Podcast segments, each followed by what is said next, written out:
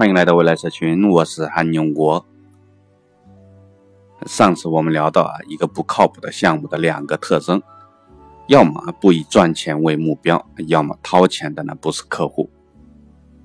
那我们今天呢，接着看啊，一个不靠谱的项目还有哪些其他的特征？第三个特征呢，就是独立性差，很脆弱。这类项目呢，即便能赚钱啊，那也是独立性比较差，意思就是要么缺乏核心竞争力，也需要依赖第三方的联盟；要么呢，只靠少数的大客户过日子。这些呢，我都管它叫啊脆弱，腰杆不够硬。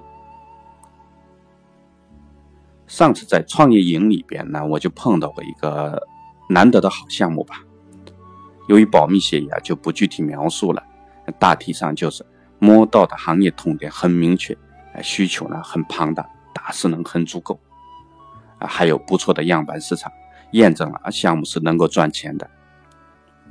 但唯一让我担心的就是整合的资源太多，并且最关键的核心资源呢不在创业者手里。路演结束后啊，我就重点追问这个问题，果不其然。样板市场虽然赚钱了，但大都被第三方拿走了。我从小对啊战国的合纵连横啊有着浓厚的兴趣。山东六国的这种合纵策略呢，就像这个项目一样，看着很漂亮，却很脆弱。秦国啊每次都能够瓦解六国的合纵呢，原因不在于啊秦国的强盛啊，更不是因为六国的愚蠢。而是哎，六国没有核心。相反，秦国的连横之所以能够成功呢，就在于有秦国这个强大的核心。再看啊，依赖少数大客户的危害。二零零三年的移动梦网啊，就是那个短信增值服务，养活了数百家的企业。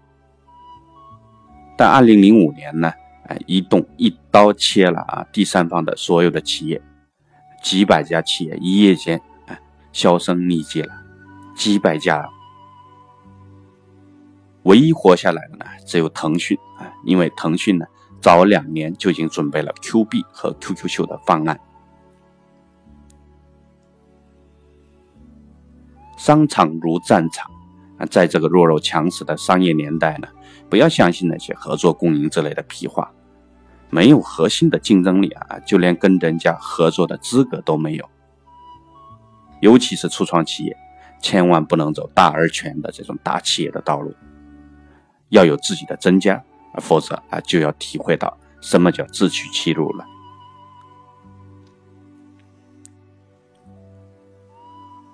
接下来看一下第四个特征：扩大市场的边际成本高。就是说，扩大市场呢，靠的不是标准的产品和服务，而是啊，每一笔生意提供的服务都不一样。电影啊，就是最典型的了。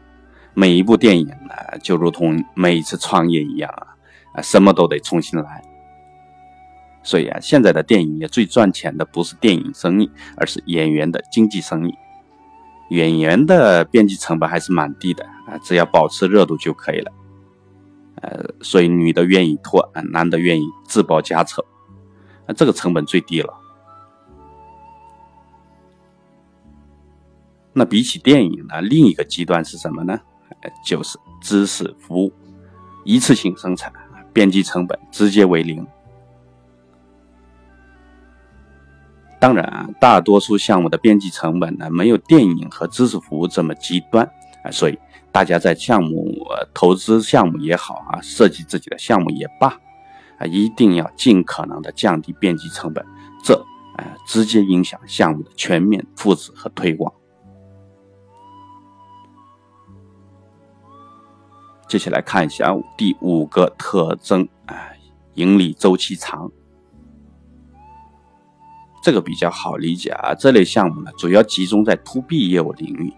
呃，要么销售周期长，要么施工周期长，要么客户付款周期长，就不多举例子了。我们直接讲其中的坑在哪里吧。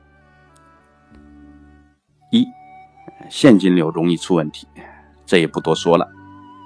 二，变数多，营业成本高。要知道，事情的变数呢，跟时间是成正比的。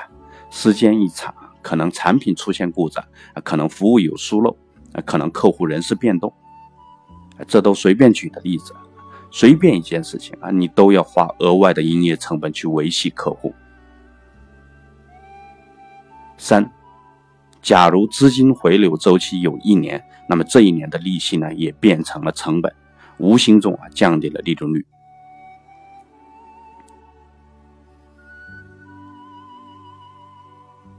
再看下一个哈，呃，我们来看一下一些似是而非的项目。似是而非的项目呢，虽然逻辑上是行得通啊，但它的赚钱呢，往往是有前提的。比如啊，共享停车，它就有一个规模性的前提。如果不能拿下某个区域的大部分的停车场，那么停车用户的体验就很差了。这是啊，我亲身体验过的血泪史。再看下一个啊，那些排他性很强的项目，创业者啊不断强调啊，一旦拿下客户，别的竞争者就进不来，并且把这个呢吹嘘成项目的一大优势。我心里就想啊，你进去了，别人进不来，那别人进去了，你不同样没办法进去了吗？所以啊，项目真正的优势呢，还是在于自己要有啊跟别人不一样的绝活。市场本身的特性呢？跟你厉不厉害没什么关系。如果市场有壁垒，啊，那同样适用于任何一个竞争者，包括你。好，呃，今天的节目就到这里。总之，啊，不靠谱的项目呢，之所以这么多，就一个原因，赚钱真的不容易，并且看明白容易啊，想明白就不容易了。自己设计出一个。更不容易，哪一天悟到了，那一天，哎，就是成长为真正合格的商人的那一天。今天的思考提示：产品和服务本身的复杂，跟商业模式啊，也就是赚钱模式的复杂有什么区别？欢迎订阅未来社群，谢谢。